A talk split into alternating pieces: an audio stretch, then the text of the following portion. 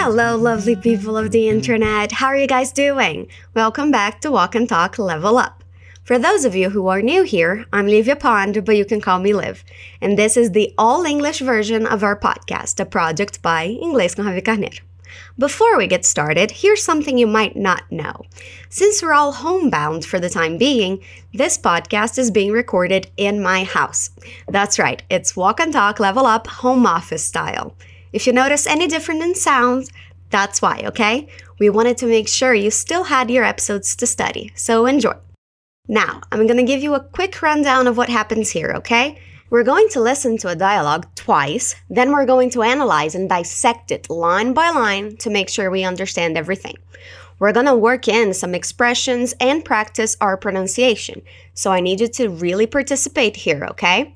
When I ask you to repeat, you let your inner Beyonce out and repeat out loud with me. Deal? That's all you have to do. Repeat after me when you hear this sound. If you're listening to this when we posted, you probably already know what our dialogue is about. Today is April 1st, and that means it's April Fool's Day, or, like we call it in Brazil, Dia da Mentira. We're going to listen to two friends talking about their plans for April Fools. Let's listen. David, I have a great idea and I need your help. Oh no. Your ideas always get us in trouble. No, this is going to be great. Let's replace the cream filling in Oreos with toothpaste and serve them at work. What?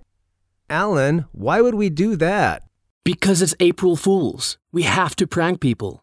That is a horrible, terrible, incredibly foolish idea. Let's do it and see what happens. So, how was that? Did you manage to get what Alan wants to do? Listen again. David, I have a great idea and I need your help. Oh no. Your ideas always get us in trouble. No, this is going to be great. Let's replace the cream filling in Oreos with toothpaste and serve them at work. What? Alan, why would we do that? Because it's April Fools. We have to prank people. That is a horrible, terrible, incredibly foolish idea. Let's do it and see what happens. Okay, Alan wants to fill Oreos with toothpaste. That doesn't sound very nice, does it? But we'll get to that later. Let's see our first line of dialogue. Alan says, David, I have a great idea and I need your help. So let's start with the name. Repeat after me David. I have a great idea. Notice how I'm linking great and idea. Pay attention and then repeat. Great idea. I have a great idea. And I need your help. Here we have more linking sounds between three words. Would you look at that? Repeat. Need your help. And I need your help.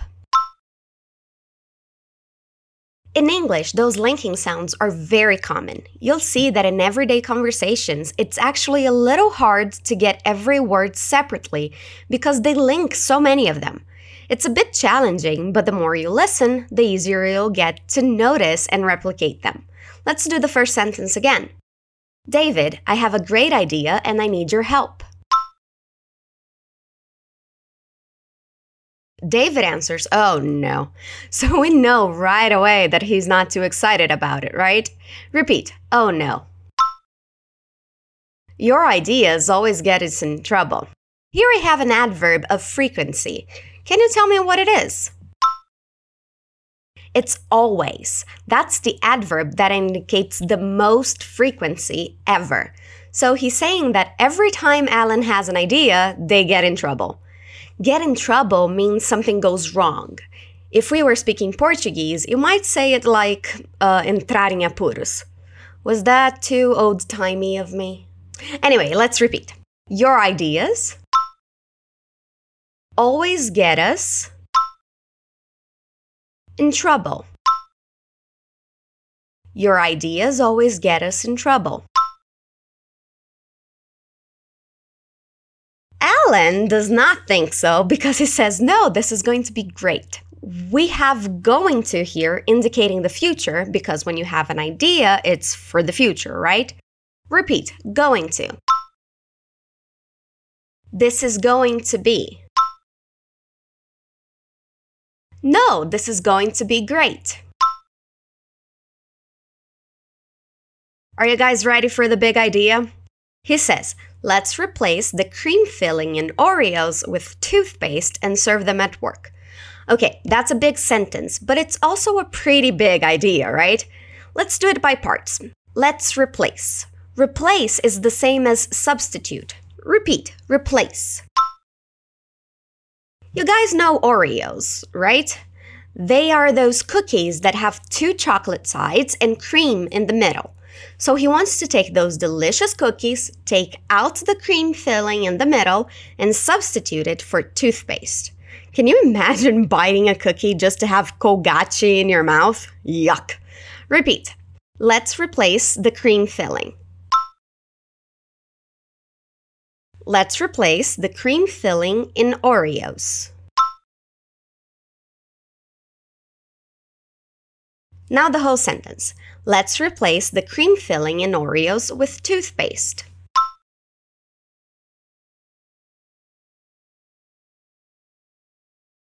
And he wants to serve them at work. Oh boy. Repeat. And serve them at work. Now let's try the whole sentence, shall we? Let's replace the cream filling in Oreos with toothpaste and serve them at work.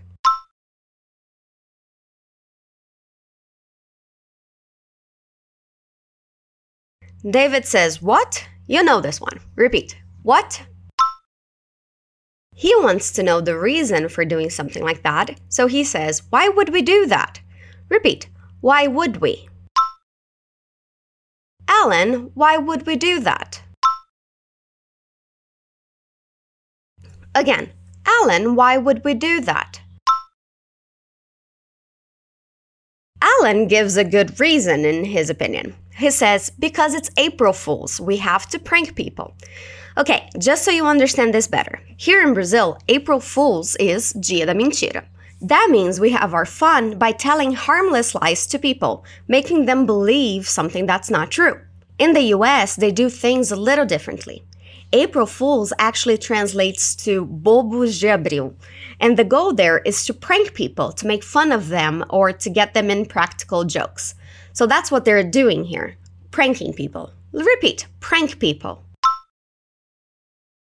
Because it's April Fools. Every time there's a question with why, we answer with because. So repeat because it's April Fools. We have to prank people. Again, we have to prank people. Okay, last line of dialogue. David says, That is a horrible, terrible, incredibly foolish idea. Let's do it and see what happens. That's a lot of adjectives there, but let's do it in parts so it's easier. He starts by saying, That is a horrible. Now, I want you to pay attention here because in English, we usually abbreviate everything, right? When we don't, it's usually to give some emphasis, which is what he's doing here. He doesn't say, That's a horrible. He says, That is, Let's repeat. That is. Two adjectives to describe the idea here horrible and terrible. Repeat horrible, terrible. Now we have an adverb. When we add the letters L, Y at the end of a word, we're creating an adverb. Isn't that cool? You can create your own words. I think that's kind of amazing. And we have two examples of creating words here. First, we have incredibly, in which we add the ly to create an adverb, incrivelmente. Repeat, incredibly. Again, incredibly. And then we have foolish, which is a word created by taking the word fool and adding the suffix ish, I S H. Foolish could be translated to boba, imatura. There really isn't a perfect translation to Portuguese, but it means that the idea is not good. Repeat foolish. Now let's try the whole sentence. That is a horrible, terrible, incredibly foolish idea.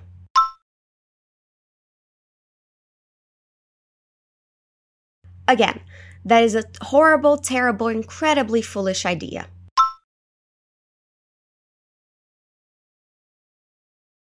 After hearing that, you have to think that he's not going to do it, right? But no, he says, let's do it and see what happens.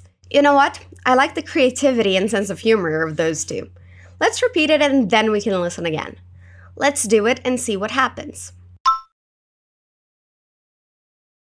One more time. Let's do it and see what happens. That's it. We're done with our dialogue. Let's listen to that conversation one more time. Let's see if you can understand it all now. David, I have a great idea and I need your help. Oh no. Your ideas always get us in trouble. No, this is going to be great. Let's replace the cream filling in Oreos with toothpaste and serve them at work. What? Alan, why would we do that? Because it's April Fools. We have to prank people. That is a horrible, terrible, incredibly foolish idea. Let's do it and see what happens. How's that? Don't forget to let us know in the comments, okay? We'd love hearing from you. As always, you can find the PDF file for this episode in the description. Make sure you download it to explore and enjoy even more. We now also have the level up versions of our Spanish and our French podcasts. Go check them out now if you haven't already. That's it for today, guys. I'll see you next Wednesday. Stay awesome.